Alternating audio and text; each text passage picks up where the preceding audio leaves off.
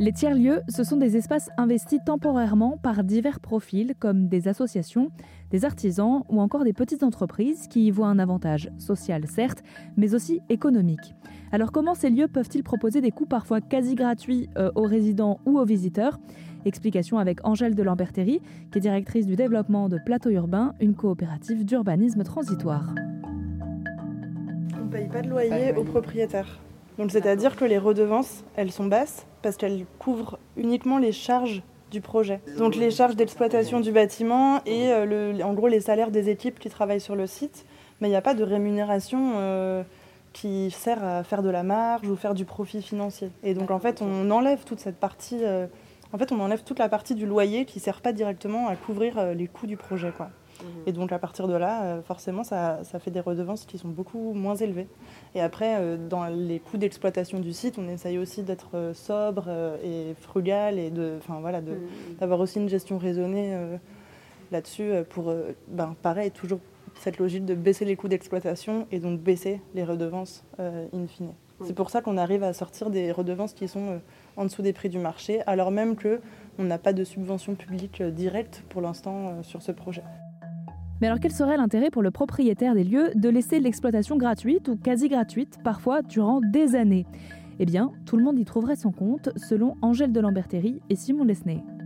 Euh, parce qu'un bâtiment, s'il n'est pas du tout chauffé, il s'abîme. S'il y a des, pas d'occupants et qu'il y a des fuites et que personne ne les détecte, eh ben, ça, abîme le bâtiment. Enfin, donc, euh, il y a aussi, euh, en plus de, de, la question de la sécurisation, il y a aussi une question d'entretien du bâtiment qui, qui heureusement en fait euh, il y a des petits intérêts quand même à mettre les sites à disposition plutôt que les laisser vides. Mais bon, ça suffit pas toujours malheureusement. Mais euh, Après, ici, nous, là, les structures, que ce soit Yes Camp, Plateau Urbain ou euh, Comuna, on défend en fait une utilisation sociale, mhm. donc c'est-à-dire sans loyer pour permettre d'être accessible. Il y aurait une vision aussi de se dire combien pendant deux ans je peux tirer au maximum d'argent de ce bâtiment.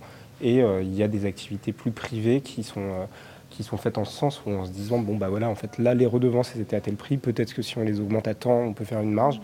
Mais pour l'instant dans les bâtiments euh, publics euh, qui sont mis à disposition et même nous quand on négocie avec le privé on négocie de pouvoir faire un projet euh, social dedans.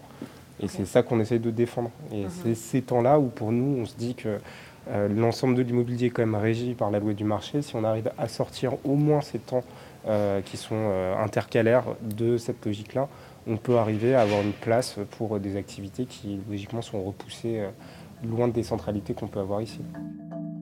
Et si les tiers-lieux sont la plupart du temps éphémères, certaines municipalités cherchent maintenant à les pérenniser. C'est ce que nous explique Jeanne Yanopoulos, directrice adjointe de l'association Yes Camp. Parce que font la démonstration justement d'une utilité sociale, publique, euh, parce que ce qui est quand même fou, c'est qu'on accueille euh, des gens qui ont des besoins. Quoi. Donc, il euh, faut bien qu'ils aillent quelque part, ces, gens-là. que ce soit des artistes, que ce soit des personnes réfugiées, mhm. hébergées, que ce soit des structures qui sont en pleine émergence, des repas solidaires, etc. Et donc, on a à Yes Camp, il y a plusieurs projets, il y a deux projets notamment qui sont en phase d'être euh, pérennisés, mhm. euh, où euh, les collectivités, enfin notamment un à Marseille, où la collectivité envisage un rachat pour pouvoir pérenniser l'utilisation qui est faite depuis plusieurs années. Donc ces moments-là nous permettent aussi de faire la démonstration que ces espaces sont très importants pour le fonctionnement normal d'une ville. Quoi. C'est-à-dire mhm. que si tout devient marchand et super cher, bah, ça exclut de plus en plus euh, tout, un pan de la population. Les tiers-lieux mettent en avant l'économie sociale et solidaire et on continue d'en parler sur rzn.fr.